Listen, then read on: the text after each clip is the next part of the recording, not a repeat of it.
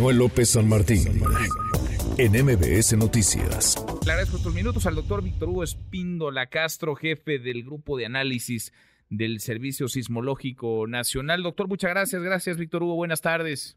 Muy buenas tardes, un gusto estar con ustedes. Igualmente, muchas gracias por eh, platicar con nosotros. ¿Qué son estos eh, microsismos? Porque parece cada vez son más frecuentes en la Ciudad de México, doctor. Bueno, hay secuencias o encambres que duran más tiempo. Sin lugar a dudas, estos sismos que empezaron, de hecho, en, mayo del año pasado, como ustedes lo recordarán, en esta misma región, se prolongaron, pararon un poco, en diciembre se volvieron a suscitar y nuevamente ahora tenemos estos sismos. Pues mire, estos sismos de baja magnitud eh, están asociados a la tectónica regional. En particular, en la Ciudad de México tenemos gran cantidad de fallamiento activo, en particular también en la región poniente, en toda esta región de Manuel Contreras hacia el norte, hasta Tacubaya, constituyentes, en donde hemos registrado también gran cantidad de sismos, pues hay un sistema complejo de fallamientos que están asociados pues con la, la dinámica que tiene en la cuenca del Valle de México como parte del eje volcánico. Ahora, hay una falla o así se ha denominado, ¿cómo le llamaríamos? Plateros Miscuá, que estaba revisando información. ¿Es, ¿Es una falla nueva? ¿Es una falla que se activó? ¿Es una manera de denominar, digamos, al trayecto, a la trayectoria que están teniendo estos, estos microsismos? ¿Qué es eso de Plateros Miscuac, doctor? Pues mire, eh, los colegas del Instituto de Ingeniería eh, hicieron un análisis en la región y también por algunos daños que, se observan en la región. Entonces hay un agrietamiento en lo que es esta parte que ellos denominan eh, el miscuac plateros. inicialmente ahí detectan una falla, sin embargo, no hay ninguna evidencia, o, como bien lo mencionan ellos mismos, hacen falta más estudios para saber si esta grieta está asociada con una falla, eh, una falla local. A, lo que voy es que una grieta puede ser el efecto también por la por este, las ondas sísmicas y el suelo, o suelo eh, del lugar, y no en sí ser parte de una falla. Lo que sí sabemos es que en toda esa región poniente eh, existe gran cantidad de, fallas activas que tienen dimensiones aún, aún este, mayores, ¿verdad? Sin duda, sin duda.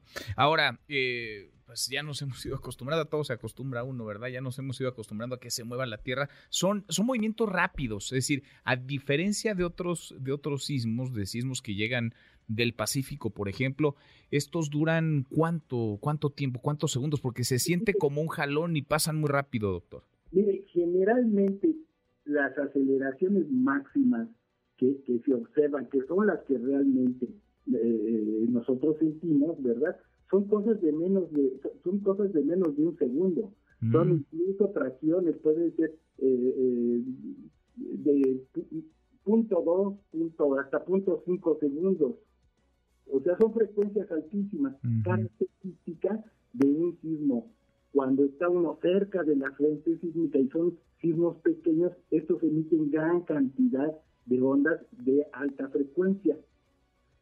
Cuando nosotros sentimos un sismo fuerte, por ejemplo, en la costa del Pacífico mexicano, las ondas que llegan aquí ya son de eh, eh, eh, aceleraciones asociadas con frecuencias más bajas. Entonces, por eso es que la sensación es muy diferente. Mm, de acuerdo. De acuerdo. Ahora, el que se hayan disparado mayo de 2023, digamos, a la fecha, ¿puede indicarnos algo? ¿Se han incrementado? ¿Hay alguna tendencia? ¿Van a seguir? ¿Se van a potenciar? ¿Van a incrementarse en frecuencia, en, magnitud? ¿O eso, eso no lo sabemos, doctor? Eso no lo sabemos desgraciadamente faltaría todavía mucho para poder predecir qué, nos espera. Lo que sí podemos esperar, mire, de mayo del año pasado, como yo bien lo mencionan, al parecer eh, es el efecto de fallas que, está, que, no es la misma falla. Pues. Son parte de este sistema complejo que en algunas partes son paralelas, ¿verdad? Y pareciera que son eh, sismos que se generan en, diferentes fallas muy pegaditas unas de otras. Entonces, esas, eh, eh, las dimensiones de ese fallamiento, pues al parecer son, grandes. Entonces, sí podríamos esperar, no, se puede, no se puede quitar la idea de que, de que ya no va a ocurrir otro sismo. puede ocurrir, sí puede ocurrir un sismo mayor si pudiera ocurrir un sismo mayor, estoy hablando eh, de magnitud 4, 4, 5, por las dimensiones de esas fallas. En esa falla, o sea, en la Ciudad de México, en esta falla que está debajo de nosotros, en el Valle de México, doctor. En esta falla, en, estas fallas ponientes, ¿sí? En la región poniente sí podría ocurrir un sismo de mayor magnitud. Esperemos que no, esperemos que son esfuerzos que se van que, se van liberando poco a poco. Tampoco le puedo decir que la gran cantidad de sismos con eso ya se liberó toda la energía, no, pero digamos que es característico de, los enjambres sísmicos en la región del eje volcánico, se viene una secuencia de, de, varios sismos en un periodo de tiempo y luego disminuye. Pero sin lugar a dudas, tarde o temprano pues puede ocurrir un sismo de mayor magnitud, sino ahora en un futuro. Pues sí.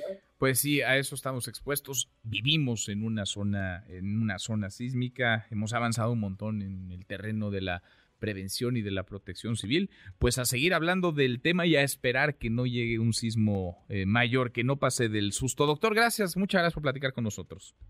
Gracias a ustedes por la atención. Gracias, muy buenas tardes redes sociales para que siga en contacto: Twitter, Facebook y TikTok. M. López San Martín.